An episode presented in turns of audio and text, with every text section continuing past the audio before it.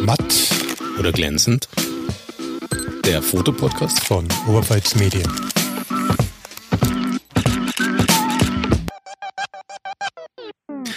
Willkommen bei Matt oder glänzend, dem Fotopodcast von Oberpfalz Medien. Mein Name ist Peter Müller, mir gegenüber Alexander Unger. Und über Teams zugeschaltet ist heute Kilian Schönberger. Servus Kilian.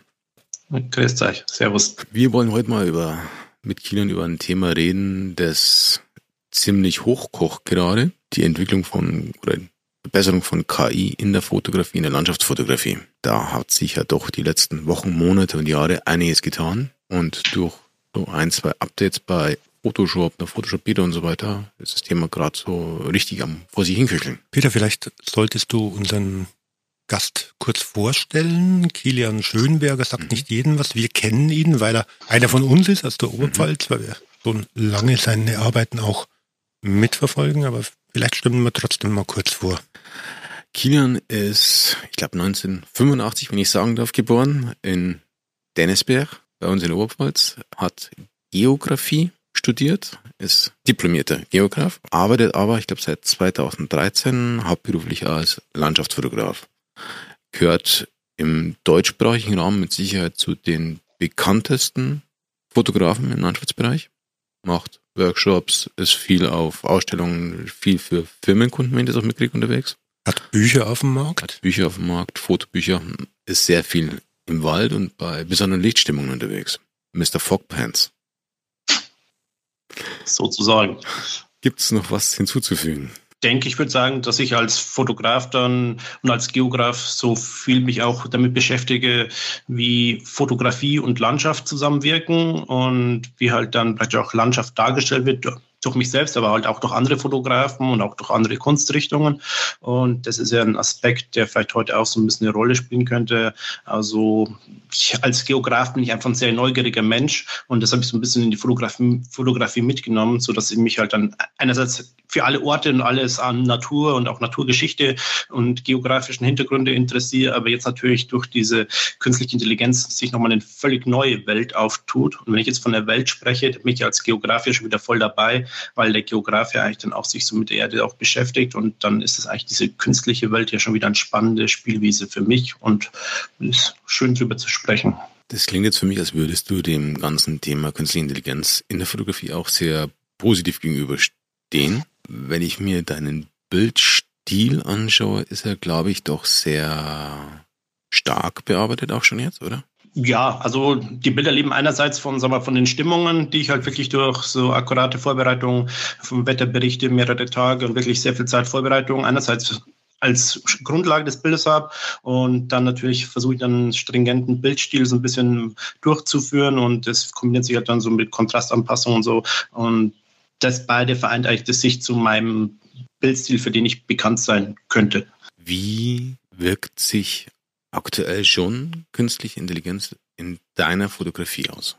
Bei mir persönlich, also ich persönlich aus meiner Perspektive ist das erstmal noch so ein bisschen so ein bisschen so eine Experimentierphase. Also ich mache meine normale Fotografie nach wie vor weiter, habe mich aber natürlich schon ein bisschen mit diesen Möglichkeiten der künstlichen Intelligenz beschäftigt und auch mal geschaut, was so die Intelligenz, äh, künstliche Intelligenz über mich denkt. Und das ist natürlich dann spannend zu sehen, was da möglich ist, wie auch heutzutage halt auch teilweise in irgendwelchen, sag mal, ähm, diesen Programmen oder wie jetzt Chapel Midjourney, wo dann praktisch dann Leute gezielt Bilder generieren, die nach meinem Bildstil entworfen sind. Und das finde ich dann natürlich dann schon spannend, dass ich praktisch dann so als Art Role Model für ganze Bildszenen stehe. Und das ist für mich so ein Zeichen, dass halt dieser Bereich künstliche Intelligenz für mich jetzt gerade vielleicht jetzt irgendwie selbst noch ein spannendes Neuland ist, aber dass das etwas ist, was die Fotografie wirklich sehr, sehr nachhaltig verändern wird, weil man kann eigentlich den beliebigen Bildstil eines Fotografens zumindest wenn er klar zu identifizieren ist, mit irgendwie dieser, mit diesem Programm praktisch imitieren. Also ich kann jetzt ein Bild machen, das aussieht, als hätte irgendwie Ansam Adams geschossen. Ich kann ein Bild machen, das aussieht, als hätte Andreas Kurski geschossen. Und ich kann eben, habe ich eben noch ausprobiert, ein Bild aus dem Bayerischen Wald mit Borkenkäfernbäumen und Nebel am Boden und bunten Wolken fotografiert, kann ich dann mit künstlicher Intelligenz erzeugen, das so aussieht, als hätte Kilian Schönberger praktisch fotografiert. Und das ist natürlich einerseits erschreckend, Andererseits ungemein spannend und das wird auf jeden Fall dazu führen, dass, glaube ich, auch das Berufsbild Fotograf und auch Landschaftsfotograf sich ein Stück weit verändern wird. Wenn jetzt mal über künstliche Intelligenz deinen Fotostil nachahmen kann, ist es dann für dich als Berufsfotograf ein Risiko? Ist es ein Problem für dich oder könnte es zum Problem werden? Also ich sehe es jetzt gerade noch nicht als Problem. Ich sehe, dass ich vielleicht selbst so ein bisschen mich ein bisschen, sag mal, mein, mich mich aufstellen so ein bisschen ändern muss. Ich denke, ich glaube, in Zukunft wird praktisch noch die Vermittlung des realen Erlebnisses, des realen Ortes durch Fotografie wichtiger werden, weil das ist ja eigentlich das, was ja die künstliche Intelligenz nicht kann. Die gibt eigentlich bloß wieder, aber sie selbst hat für das Bild an sich hatte die künstliche Intelligenz gar kein Gefühl. Also die künstliche Intelligenz ist ja eigentlich das für die, die gibt einfach was wieder, ohne ein Gefühl zu haben, was sie eigentlich wiedergibt. Und das können wir als Fotografen, sagen wir, mit auch Beschreibungen oder auch mit einen verschiedenen Medien kombiniert, können wir einfach die realen Orte in Szene setzen und wirklich auch, das ist das, was in Zukunft wahrscheinlich noch eine höhere Gewichtung bekommen wird. Also weg vom reinen, ich erzeuge als Fotograf ein Bild hin zum, ich muss ein umfassenderes Erlebnis mitliefern? Ja, also das kann zum Beispiel sein, einfach, dass man wirklich dann verschiedene Medien kombiniert, ob das zum Beispiel das Bild oder auch Bewegtbild ist, um auch mit aus Text zu arbeiten oder Audio zu arbeiten, einfach, dass halt der Betrachter des Bildes Informationen bekommt, die halt einfach über die rein visuelle Darstellung hinausgehen.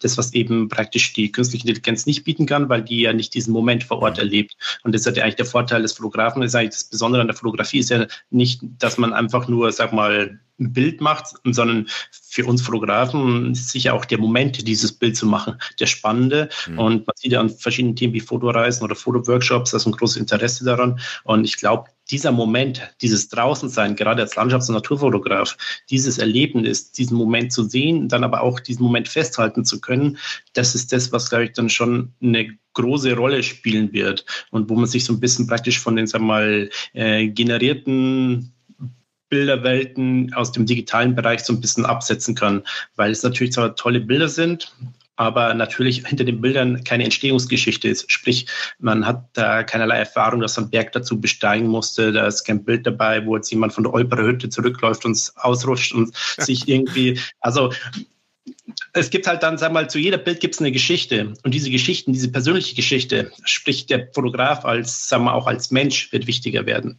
Und es war schon eine Entwicklung, die auch durch die sozialen Medien schon so ein bisschen begonnen hat dass praktisch weniger die Bilder im Vordergrund stehen, sondern auch der Charakter, die Person des Menschen sich mehr und mehr in den Vordergrund auch gekommen ist. Und das ist was, was noch sich verstärken wird. Sprich, der Fotograf wird als Person stärker als Marke mit den Bildern verknüpft werden, noch als es bisher der Fall war.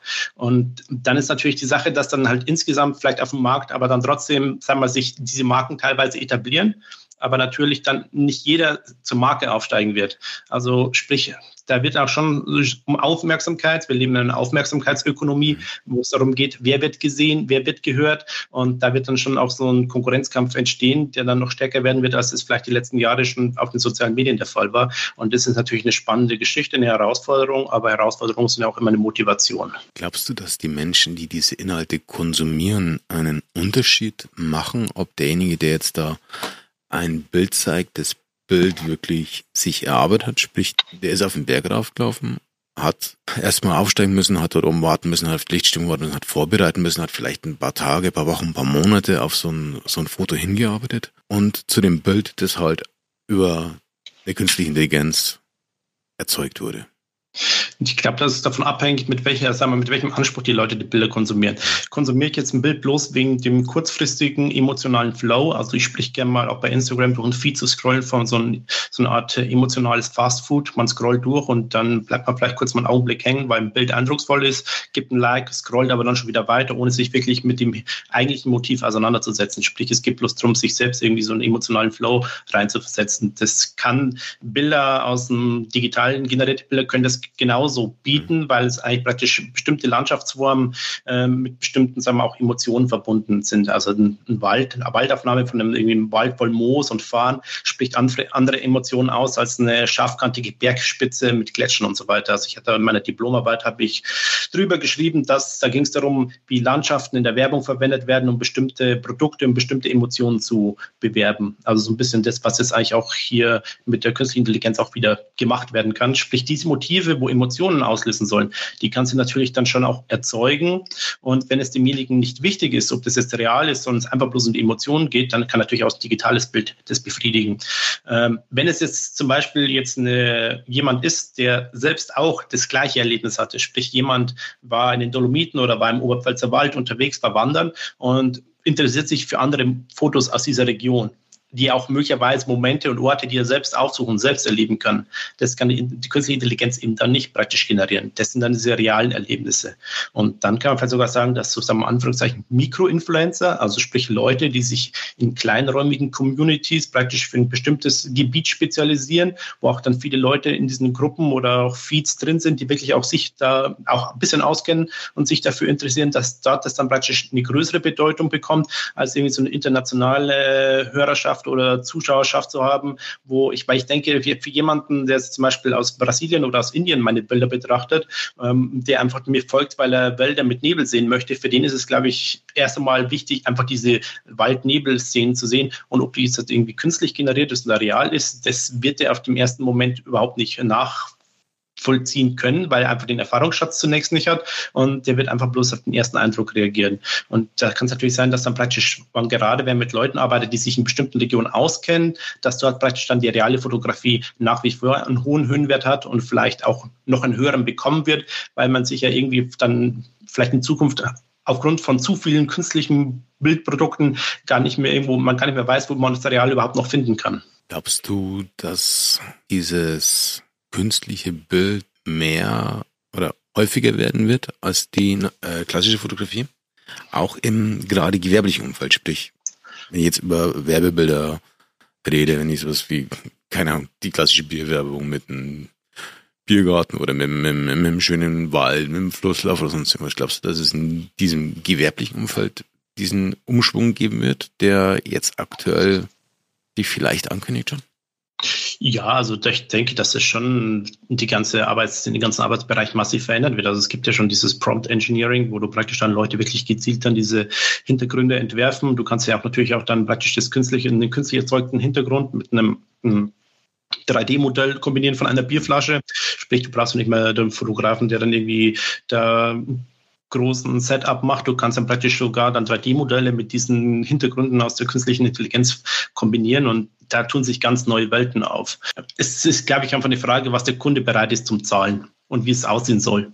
Also wenn man sagt, okay, ich möchte ein Bild, das auf den ersten Blick funktioniert und ganz gut aussieht, dann ist die künstliche Intelligenz zum heutigen Stand, also die zukünftige Entwicklung jetzt mal nicht mit reingerechnet, ist das so gut, man kann mit sch relativ schnell zu einem ansprechenden Ergebnis kommen, das aber vielleicht, wenn jemand wirklich mit professionellem Auge draufblicken würde, einfach dann merken würde, okay, die Lichtsetzung und so weiter, das funktioniert physikalisch nicht so ganz, aber das das ist dann wirklich was für Kunden, die wirklich dann, sagen wir mal, das Optimum rausholen wollen. Die werden wahrscheinlich auch in Zukunft praktisch auch die Leute engagieren, die einen, sagen wir mal, ein handwerkliches Können sehr gutes haben oder auch den Namen haben. Eben mit dem Namen auch, weil die Leute mit Namen natürlich auch so als Werbemultiplikatoren dienen können.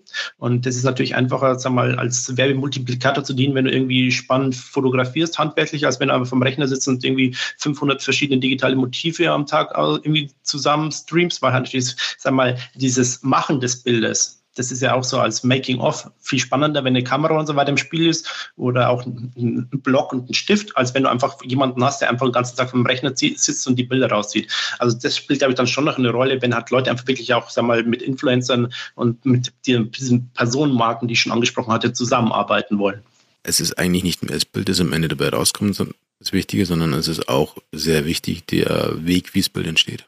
Also teils, teils. Also wenn man zum Beispiel jetzt eine große Produktion hat, sprich ein Fashion-Shooting und so weiter, dann hast du ja meistens auch zwei, drei Fotografen noch dabei, die praktisch noch Aufnahmen vom, vom Set machen, die mhm. praktisch auch das Shooting noch begleiten. Sprich, du generierst natürlich auch unheimlich viel Material, das du irgendwie auf deinen sozialen Kanälen als Unternehmen auch noch teilen kannst. Und wenn du das alles praktisch bloß digital erzeugen würdest, dann würde es ja alles erstmal wegfallen. Also es geht so ein bisschen drum, was man mit einer Kampagne erreichen möchte. Wenn ich jetzt zum Beispiel sagen möchte, ich möchte jetzt einfach bloß ein Cover für, für ein Buch mit irgendwelchen Liebesgeschichten von einem romantischen Hintergrund des 19. Jahrhunderts in Südfrankreich, ähm, da kannst du wahrscheinlich einfach mit der künstlichen Intelligenz relativ leicht einfach so ein, so ein Bild erzeugen und es ist problemfrei. Wenn du jetzt wirklich sagst, irgendwie, ich möchte irgendwie Equipment, zum Beispiel, sagen wir jetzt irgendwie, ähm, irgendwie Outdoor-Klamotten und so weiter, irgendwo vorstellen, dann wäre es natürlich schon gut, wenn halt irgendwie auch mit realen Leuten irgendwie vor Ort gehst und das irgendwie dann begleitest mit Kamera und Fotoapparat, dass halt einfach dann vielleicht da Content erzeugst.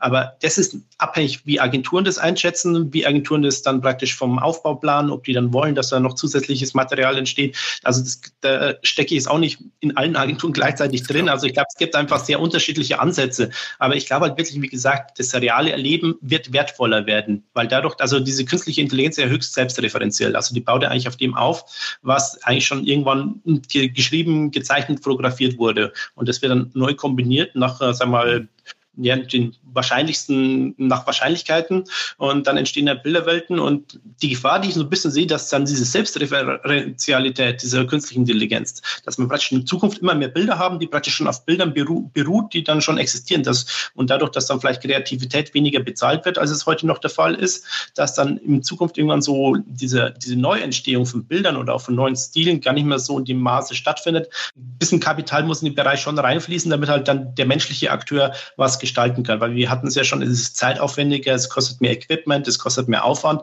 und wenn das irgendwann wegfällt, dann ist halt die Gefahr, dass man vielleicht in 20, 30 Jahren einfach dadurch haben, dass der Mehrteil, Großteil dieser äh, visuellen Produkte von der AI entworfen wurde, dass wir dann so sagen wir mal, eine Verarmung an tatsächlicher Kreativität haben, weil das natürlich alles nur was wiedergibt, was schon irgendwann mal irgendjemand gedacht hat. Kopie, eine Kopie, eine Kopie, eine Kopie. So ein Stück weit. Also der, also es ist, es ist spannend, ein bisschen auch beängstigend, ähm, aber durchaus, es ist ein Werkzeug, was halt die Zukunft einfach interessant macht. Was ist in Zukunft deine Arbeit noch wert?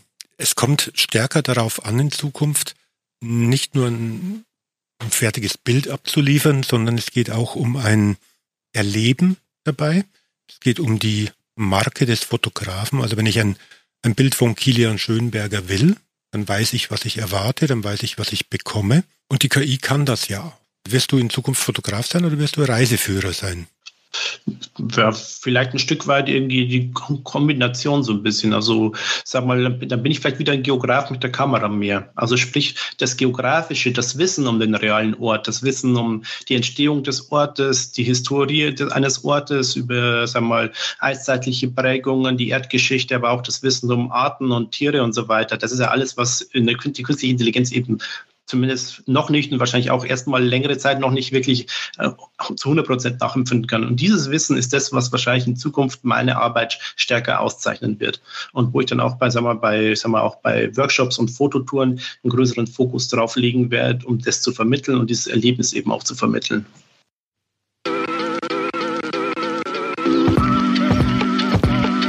Werbung. Unser Hörtipp heute, unser Podcast, es war einmal. Die Oberpfalz steckt voller Geschichten. Höllenhunde, weiße Frauen und Wolperdinger. Lucia Brunner und Wolfgang Ruppert führen euch durch Märchen und Sagen aus der Oberpfalz. Werbung Ende.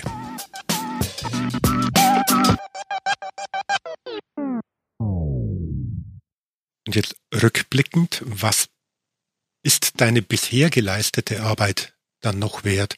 Denn die KI, wenn ich deiner KI zum Beispiel sage, Mensch, mach mir mal ein Bild von Oberpfälzer Wald im Stile eines Kilian Schönberger. Dann hast du ja mit deiner Arbeit die Vorleistung geleistet. Die KI greift darauf zu und generiert etwas komplett Neues.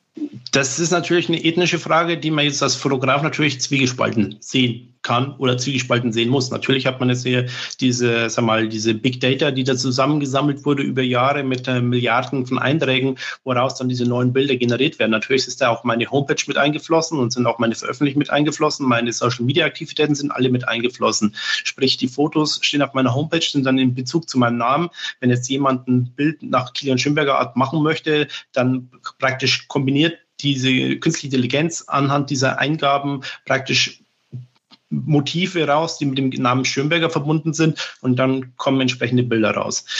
Aber ich denke, man muss die KI als Werkzeug sehen und sich selbst damit verbessern und sich selbst damit neue Möglichkeiten ähm, erbauen. Also ich, es geht ja eigentlich, seitdem ich begonnen habe, geht es eigentlich darum, sich auch ständig neu zu erfinden. Also 2012 war das alles auch mit sozialen Medien noch nicht so groß, wie es heute ist. Und die letzten zehn Jahre waren es schon eine massive Veränderung für das, für was ein Fotograf steht. Und sprich, man muss halt immer am Ball bleiben und sich neu erfinden und die Möglichkeiten halt auch von den Möglichkeiten ähm, Besitz ergreifen oder sich zumindest damit auseinandersetzen. Und das macht mir eigentlich keine Angst und ich kann es auch, ich kann es auch nicht verhindern. Also ich will es auch nicht, also ich will es zum Beispiel, wenn jetzt man sagt, in Europa würden einfach stringente Gesetze herauskommen, die dazu führen, dass die künstliche Intelligenz stark irgendwie eingeschränkt werden würde. Das würde dazu führen, dass sie vielleicht in anderen Ecken der Welt weiterentwickelt würde und dass in Europa wiederum technologisch irgendwo abgehängt worden würde. Also ich bin eigentlich ein technologieoffener Mensch und dann muss ich sagen, ich glaube, man kann immer, man kann immer eine Nische finden, in der man sich dann neu aufstellen muss. Und das ist, glaube ich, auch das, was mich ein Stück weit auszeichnet.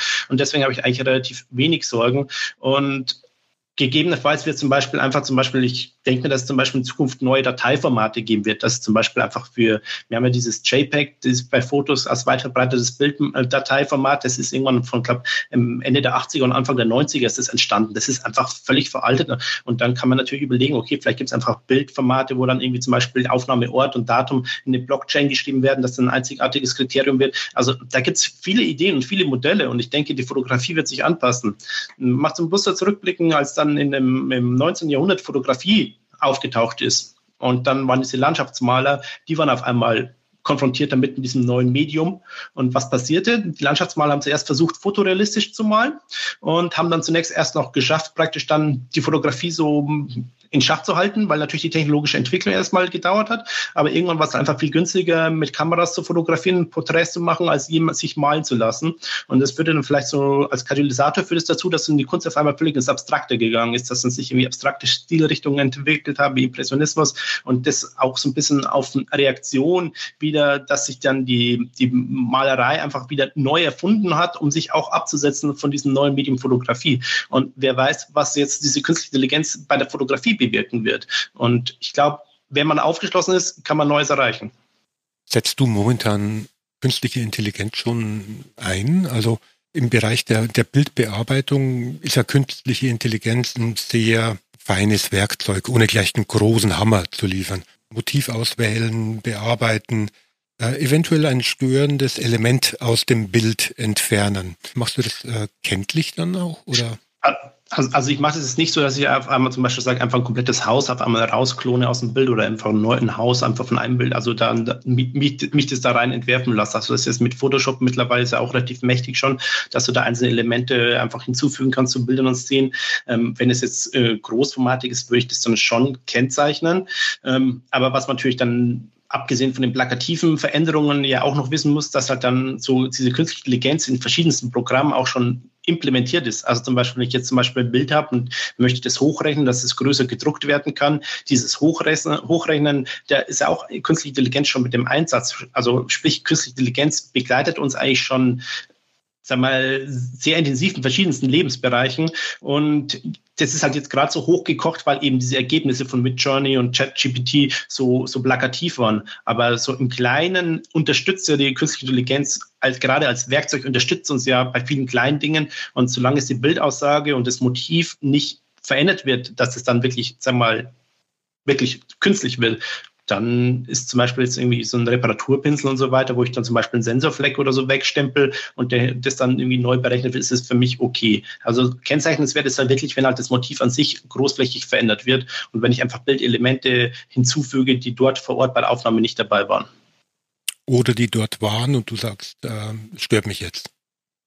Ja, das, also das wäre dann auch irgendwas, also zum Beispiel wenn ich jetzt ein Bild aufnehme, da steht jetzt ein geparktes Auto von der Szene, sagen wir, sagen wir, irgendwo im Hintergrund ist ein geparktes kleines Auto. Und dieses geparkte kleine Auto steht da an einem Tag von 365 Tagen im Jahr. Wenn ich dieses Auto dann weg weg entfernen lasse, dann verändert sich für mich die Bildaussage noch nicht massiv. Wenn es aber ein Haus ist, was also Teil der Szene ist und nicht ein bewegliches Objekt ist, was einfach durch Zufall dort steht, das Haus zu entfernen wäre für mich ein größerer Eingriff, als etwas zu entfernen, was halt dann einfach an dem Tag einfach zufällig da ist, weil ich dann halt teilweise auch, oder auch ein Baugerüst und so weiter. Also wenn ich jetzt irgendwo zum Beispiel von, einem, von einer Burg, von einer Burg mal ein Foto mache und irgendwo ist ein Erker, ist ein Baugerüst da dran, dann ist es auch jetzt schon vorgekommen, dass ich halt einfach ein bisschen Baugerüst einfach so ein bisschen zurückgebaut habe, einfach um den Eindruck des Bildes so wiederzugeben, wie halt die Burg im Normalzustand zu beobachten ist. Also, wie gesagt, der Übergang ist fließend.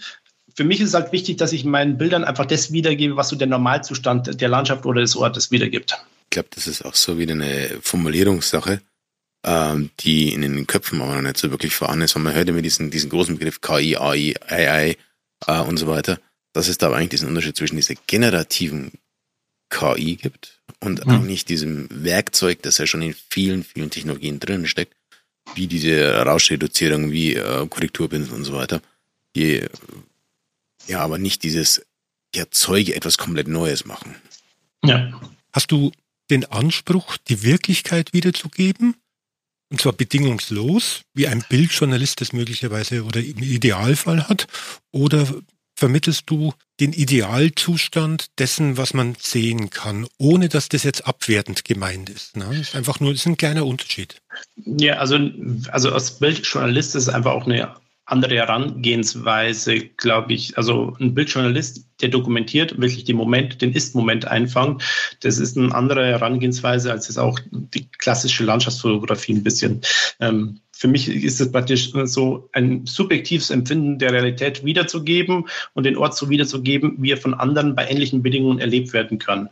Für mich geht es nicht darum, jetzt irgendwie, sag mal, das Moment, den Moment äh, bei einer politischen Veranstaltung zu fotografieren und festzuhalten, sondern für mich geht es darum, praktisch den Ort zu zeigen, aber da meine Fotografie so ein bisschen auch so die Gleichzeitigkeit der Ungleichzeitigkeit wiedergibt, also sprich eine gewisse Zeitlosigkeit verinnerlicht, ist für mich dieser eine Moment weniger wichtig, als es für einen Bildjournalisten ist. Was natürlich jetzt sein kann, dass durch diese künstliche Intelligenz es wichtiger wird, den einen Moment zu zeigen und der direkte, reale Moment umso wichtiger wird jetzt. Ähm, das kann natürlich eine Entwicklung sein und dann, dass ich dann auf einmal in Zukunft auch praktisch dann meine Bilder mit Time Mark dann veröffentliche, um einen bestimmten Ist-Zustand zu zeigen. Das ist natürlich ein Bereich des Möglichen. Es gibt ja die große Diskussion darüber, dass Bilder oder ja, Bilder, die über künstliche Intelligenz erzeugt wurden, sozusagen gekennzeichnet werden sollen. Hm, eigentlich fände ich das schön, wenn alle, die nicht künstlich erzeugt wurden, gekennzeichnet wurden als echt, authentisch oder ähnliches. Wäre das eine Idee? Ja, das wären wir wieder bei dem Thema, wir brauchen neue Bilddateiformate. Also sprich, wir brauchen Dateiformate, wo das halt einfach in den Metadaten implementiert werden kann. Also sprich, da muss man halt irgendwie, sag mal, ich bin jetzt, ich bin jetzt da technisch nicht 100% up to date, was möglich ist, aber halt eine Verifizierung zum Beispiel durch Satelliten und so, also keine Ahnung, da gibt es ja verschiedenste Momente, der wirklich dann so, also wirklich diesen Moment irgendwo, irgendwo irgendwo einzuschreiben und das mit der RAW-Datei zu verbinden, da kann ich mir vorstellen, dass da in Zukunft irgendwas kommen wird. Weil natürlich gerade so bei jetzt, was in meiner Richtung ist, mit künstlicher Intelligenz, die Bilder, die da erzeugt werden, ähnlich zu meinen, sind schön anzusehen, aber erstmal relativ ungefährlich. Aber natürlich im Bereich Journalismus mit Politik und so weiter, da gibt es ja riesige Manipulationsmöglichkeiten. Und das ist natürlich höchst riskant und da wird wirklich das authentische Bild im Bildjournalismus wird ähm, einerseits bedroht, denke ich, ein Stück weit, aber muss irgendwie auch gekennzeichnet werden, damit man überhaupt noch erkennt, was ist die Realität. Und da wird sich noch was tun, glaube ich, bei den Dateiformaten und bei dem, sagen wir, bei der Kennzeichnung dieser Bilder, weil ohne geht's, glaube ich, nicht, weil sonst sind wir ja völlig verloren in irgendwelchen, sagen wir mal, subjektiven Vorstellungen und ähm, ich sehe schon, dass Bildjournalismus und Reportage schon enorm wichtig sind, weil letztendlich ist ja die Realität vielleicht doch noch die entscheidende Welt und nicht die virtuelle. Schadet die übertriebene Bildoptimierung auch durch künstliche Intelligenz oder die noch leichtere Bildoptimierung durch künstliche Intelligenz dem eigenen möglichen Erleben? Sprich, wird durch extrem optimierte und vielleicht auch komplett künstlich erstellte Bilder die Erwartungshaltung so weit hochgeschraubt, dass wenn man selbst dann wirklich diesen Ort besucht, dieses Erleben gar nicht mehr so möglich ist. Also ich kenne es selbst so ein bisschen zunächst mal aus der Landschaftsfotografie, wenn ich halt von einem Ort so viele Bilder gesehen habe und ich bin dann vor Ort und die Bedingungen sind halt nicht optimal und top, ähm, trotz aller Planung, da bin ich so ein bisschen so, hm, ja, hm, hm, ja, also, also ich bin am liebsten schon an Orten unterwegs, die halt wenig fotografiert werden, weil man einfach noch frische Eindrücke festhalten kann und das Gefühl hat, man ist dann so ein bisschen als Entdecker unterwegs. Also das macht dann schon, schon, schon auch Spaß. Bei bekannten Orten versuche ich immer noch irgendwas Spezielles, eine spezielle Stimmung mit festzuhalten, einfach um was Neues zu entwickeln. Ähm, wobei viel schlimmer ist es, glaube ich, wenn es halt dann Leute auf sich selbst als Spiegelbild verwenden. Also wir haben ja so bei Porträtfotografie, Schönheitsidealen und so weiter. Und diese künstliche Intelligenz, die schafft ja schon, sag mal, ja, also die Menschen, die dort geschaffen werden, sind nicht 100% perfekt. Es gibt noch ein paar Finger zu viel an dieser Stelle und zwei Füße und so weiter. Das kann schon mal vorkommen. Aber das, was dort eingearbeitet wird, sind ja praktisch dann ähm, oft irgendwelche Schönheitsideale. Und die Leute, die dann da wiedergegeben werden, entsprechen diesen Schönheitsidealen. Und das führt dann zu das Problem, dass du als realer Mensch dich mit einer virtuellen Schönheit dann messen musst und ständig damit konfrontiert wirst. Und das führt, glaube ich, dann schon dazu, dass gerade auch vielleicht bei, bei, Leuten, auch bei Jugendlichen und so weiter, dass da ein enormer Druck entsteht, der noch größer ist als der Druck, der heute schon stattfindet.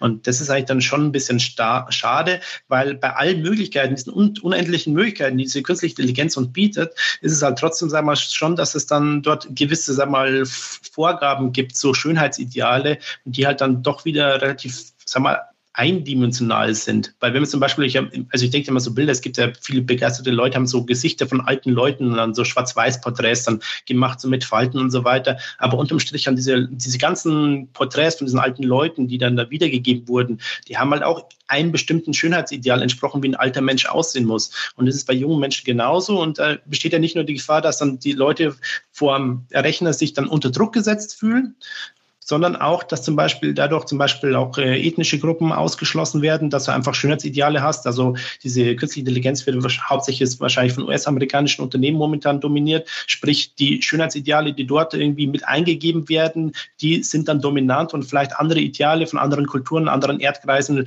spielen dann eine untergeordnete Rolle. Und das ist natürlich dann schon auch so eine Gefahr, dass dann praktisch die Vorgaben und das, worauf praktisch die äh, künstliche Intelligenz basiert, also auch die Daten, mit der sie gefüttert wurde, dass die vielleicht schon ein gewisses äh, diskriminierend sind. Und das ist schon so eine Gefahr, die ich ein Stück weit sehe.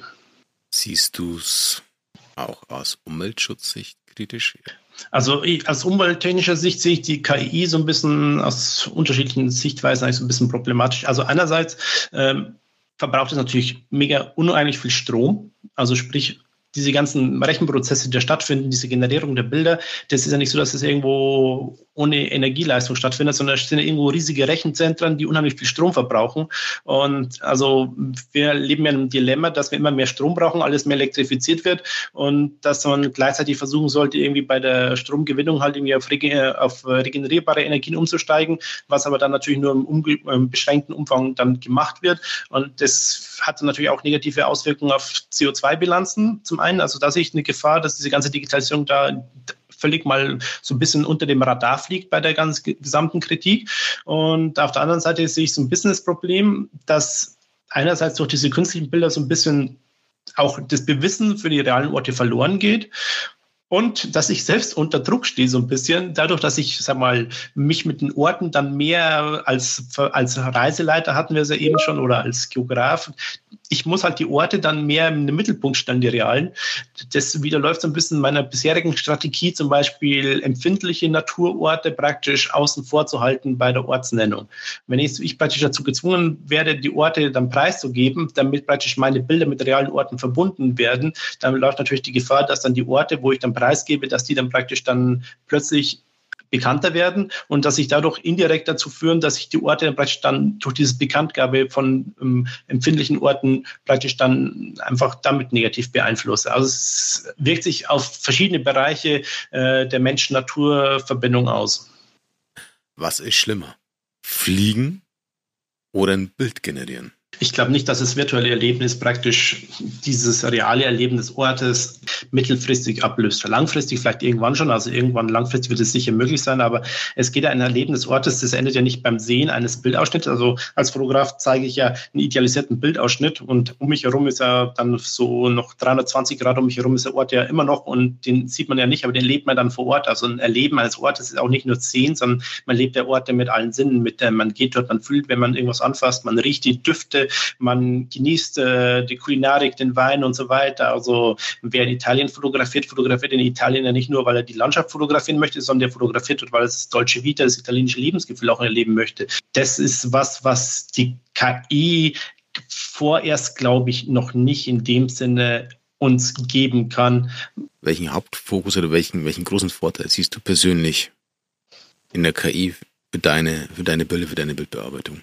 Also ich dachte mir heute, der größte Vorteil für mich durch die KI ist eigentlich, dass ich endlich all diese Gedanken, Konzepte, Projekte umsetzen kann, die ich seit Jahren mit mir rumschleppe, aber aufgrund meines Hauptberufes einfach, wo ich einfach keine Zeit dazu gefunden habe, die visuelle Ideen umzusetzen. Weil natürlich dann, sagen wir mit hauptberuflich, also dann ist man natürlich dann von morgens bis abends erstmal mit seinen Aufträgen und so weiter beschäftigt. Und sprich, all diese netten Nebenspielereien, irgendwelche verrückten Ideen, verrückten Konzepte, da war einfach keine Zeit dabei. Sprich, wenn ich halt dann irgendwo zum Auftrag in die eine Richtung fahren muss, kann ich nicht auf einmal dann nächsten Tag in eine andere Richtung fahren, um irgendwas zu machen, wo ich für ein freies Konzept. Und mit der KI kann ich auf einmal Bilderwelten erschaffen am Abend vom Sofa aus, die, wo ich einfach dann nicht in den Ort wechseln muss und da kann ich einfach einfach so ein bisschen meine Kreativität freien Lauf lassen.